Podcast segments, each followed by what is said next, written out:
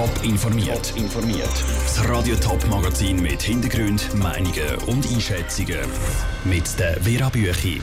Warum das grosse Wahljahr für die Parteien gerade punkto Plakat eine rechte Herausforderung ist und warum die Schweizer Jugendlichen eigentlich noch die gleichen Rollenbilder haben wie vor 60 Jahren. Das sind zwei von den Themen im Top informiert. In der Schweiz ist das Jahr das grosse Wahljahr. Im Herbst werden National- und Ständerat neu gewählt. Aber auch in den Kantonen wird über das ganze Jahr ein Haufen neues Personal gewählt. Für die Werbung setzen die meisten Parteien auch das Jahr auf Plakat. Aber das ist fast überall auch ein rechtes Ärgernis. Der Rutschmenzi berichtet. Sie werden uns durch das ganze Jahr begleiten. Wahlplakat. Wie und wo die Wahlplakate dürfen aufgestellt werden, ist von Kanton zu Kanton anders geregelt. Im Kanton St. Gallen muss für ein Plakat, das grösser als 2 auf 2 Meter ist, ein Baugesuch eingereicht werden.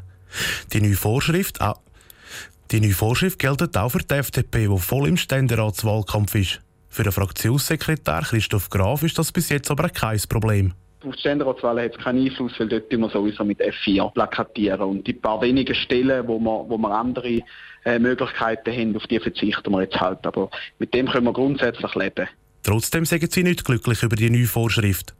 Anders sieht es im Kanton Thurgau aus. Dort dürfen Partien ihre Wahlplakate ohne Bewilligung aufstellen.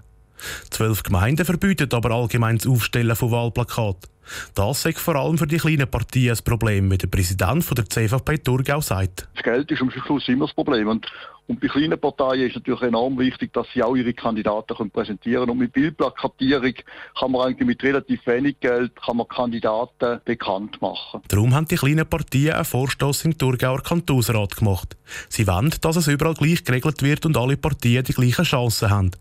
Auch im Kanton Zürich ist es von Gemeinde zu Gemeinde anders. Am einfachsten ist es aber, wenn man seine Plakate auf Privatgrundstücken aufstellt. Partien wie die SVP sagen da klar im Vorteil, weil ein Haufen von ihren Mitgliedern Bauern sind, wie der stellvertretende Generalsekretär von der SP Zürich Stefan Rüeger sagt. Was ein gutes System wäre, um das so ein bisschen ausgleichen, ist das, was es zum Beispiel in der Stadt Zürich gibt. Dort haben sie einfach eine gewisse Anzahl von Plakatstellen, die die Stadt zur Verfügung stellt und dann auf die Parteien aufteilt werden, wo die dann können ihre Plakate aufhängen können. Bei der SVP sieht man die Problematik nicht ganz gleich wie bei der SP. Der Vizepräsident der Zürcher SVP, Gregor Rutz, sieht das Problem an einem anderen Ort. Das Problem sind in den Beschädigungen und da muss ich ein bisschen schmunzeln, wenn die SP sagt, es sei schwierig, Plakate aufzustellen. Es ist vor allem wegen denen schwierig, Plakate aufzustellen, die Plakate immer kaputt machen und äh, die SVP-Plakate werden wahrscheinlich eher von Leuten kaputt gemacht, äh, die so eine Gesinnung haben, wie die SP sie vertreten. Und so kämpfen alle Partien mit Problemen beim Aufstellen der Plakate, egal ob links oder rechts. Der Beitrag vom Rutsch Menzi. Ob wegen all diesen Vorschriften weniger Plakate am Strassenrand stehen, ist unwahrscheinlich. Bis im Herbst dürft ihr uns also noch einen Haufen Köpfe am Strassenrand oder Bushaltestellen anlachen. Geht es um Gleichstellung, dann haben die jungen Erwachsenen in der Schweiz moderne Ansichten. Geschlechter sind gleichberechtigt. Das ist für die ganz breite Mehrheit klar.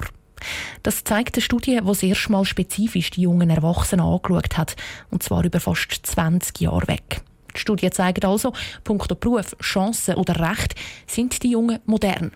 Nur geht es um die eigene Rolle in der Familie, sind die Ansichten noch genau gleich wie vor Jahrzehnten. Warum? Michel Eckimann.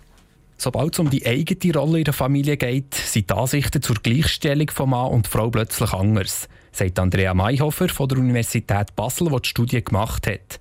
Die Frauen zum Beispiel wollen immer noch auf die eigene Karriere verzichten und fürs Kind da sein. Obwohl sie mittlerweile eine sehr starke Berufsidentität entwickeln und eigentlich Spaß an ihren Berufen haben und auch Sorge haben, was passiert, wenn sie da reduzieren, dass sie eben doch immer nach wie vor die Vorstellung haben, dass sie diejenigen sind, die reduzieren werden. Mit Reduzieren meint die Genderforscherin weniger arbeiten oder für eine längere Zeit ganz daheim bei den Kindern zu bleiben.